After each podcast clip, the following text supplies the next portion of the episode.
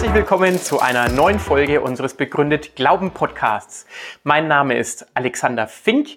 Ich leite das Institut für Glaube und Wissenschaft in Marburg und unser Ziel ist es, Wissenschaft und Glaube und verschiedene Weltanschauungen ins Gespräch miteinander zu bringen und zu zeigen, dass der christliche Glaube auch rational begründbar ist und wir uns da nicht verstecken müssen. Viel Spaß mit der Folge.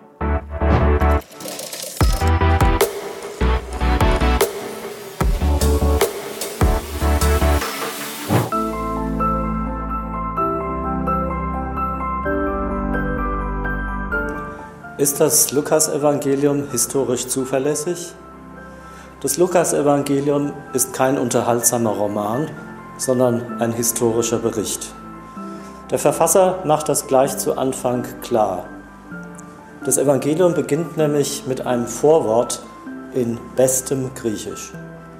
Schon allein daran zeigt sich, dass Lukas ein sehr gebildeter Autor war.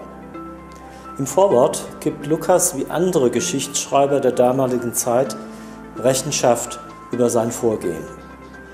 Das Evangelium ist Theophilus gewidmet. Theophilus war eine hochgestellte Persönlichkeit und als Gebildeter wusste er zwischen einem Roman und seriöser Geschichtsschreibung zu unterscheiden.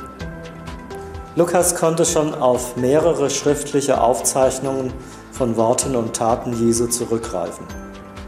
Solche Aufzeichnungen hat man seit frühester Zeit als Gedächtnisstützen angefertigt. Vor allem aber war es Lukas möglich, noch selbst eine größere Zahl von Augen- und Ohrenzeugen zu befragen. Lukas lebte nämlich nicht mehrere Generationen von Jesus entfernt. Nur etwa 20 Jahre nach dem Auftreten Jesu begleitete Lukas den Apostel Paulus als Mitarbeiter. Über diese Zeit hat er sein zweites historisches Werk geschrieben, die Apostelgeschichte. Darin berichtet Lukas von einem gemeinsamen Besuch mit Paulus in Jerusalem. Die Beschreibung von Orten in und um Jerusalem ist so genau, wie sie nur jemand geben kann, der die Stadt selbst kennt. Lukas war also tatsächlich in Jerusalem und er konnte dort Augen- und Ohrenzeugen der Geschichte Jesu befragen. Die Zuverlässigkeit von Lukas lässt sich auch an Einzelheiten zeigen. So verdanken wir ihm etwa die früheste detaillierte Beschreibung eines jüdischen Synagogengottesdienstes. Die älteste Abschrift des Lukas-Evangeliums stammt aus der Zeit um 200 nach Christus. Aber das Evangelium wird auch schon vorher von christlichen Schriftstellern zitiert. Damit ist das Lukas-Evangelium besser überliefert als andere Geschichtswerke der damaligen Zeit. Wir kommen damit ganz nahe an die Hauptperson heran, um die es in diesem Buch geht. Durch das Lukas-Evangelium hören wir Jesus von Nazareth selbst und wir nehmen teil an seiner Geschichte.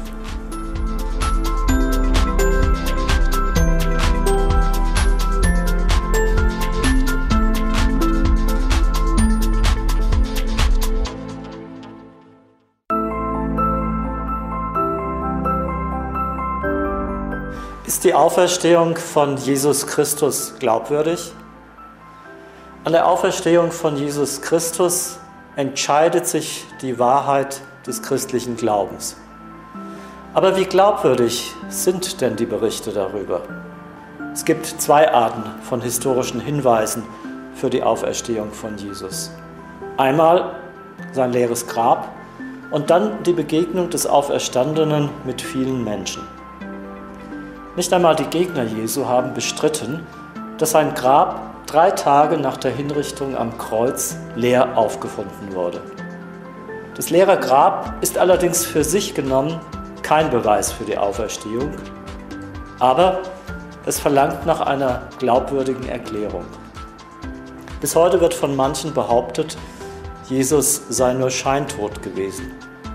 Aber der Führer des Exekutionskommandos überzeugte sich vom Tod des Gekreuzigten und als römischer Offizier hatte er damit genügend traurige Erfahrung. Auch für die Berichte, nach denen Jesus als vom Tod auferstandener Menschen begegnet ist, hat man Erklärungen versucht. Eine psychologische Erklärung lautet, es geht um Halluzinationen traumatisierter Anhänger und Anhängerinnen Jesu. Doch solche Halluzinationen treten nur bei einzelnen Personen auf. Jesus dagegen wurde als der Auferstandene nicht bloß von Einzelnen gesehen, sondern von ganzen Gruppen. Einmal waren es mehr als 500. Der Apostel Paulus hat darüber gut 20 Jahre nach dem Ereignis geschrieben. Damals lebten die meisten Zeugen noch und konnten ohne weiteres befragt werden.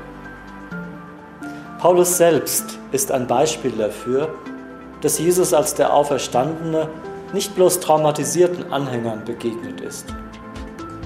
Paulus nämlich war ursprünglich davon überzeugt, dass die Anhänger Jesu Lügen verbreiten und er hat sie deshalb gewaltsam verfolgt. Aber bei der syrischen Stadt Damaskus begegnete ihm dann der Auferstandene selbst.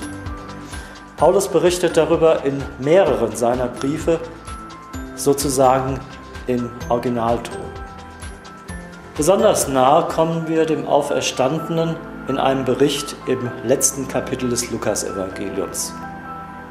Zwei Anhänger von Jesus sind am dritten Tag nach seiner Hinrichtung auf dem Weg in den Ort Emmaus, der westlich von Jerusalem liegt.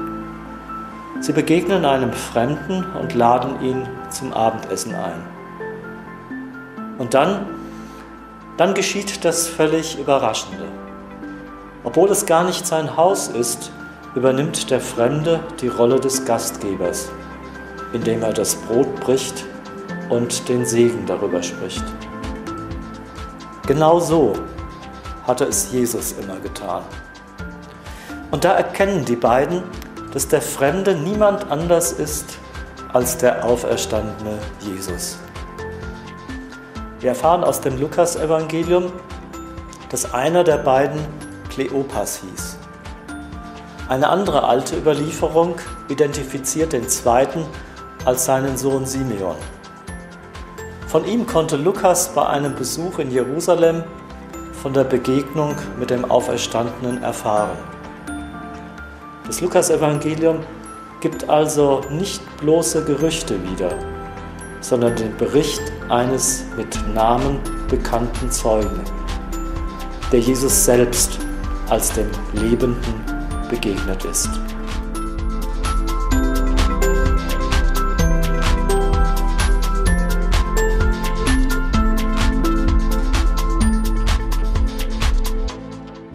Das war interessant. Äh, was hat dich, was hat Sie persönlich angesprochen? Was fanden Sie spannend? Teilen Sie uns das gerne auch mit über unsere sozialen Medien oder über unsere Webseite iguw.de. Da steht auch unsere E-Mail-Adresse und ein Kontaktformular. Wir freuen uns, von euch, von Ihnen zu hören und wir hoffen, uns bald wieder zu sehen.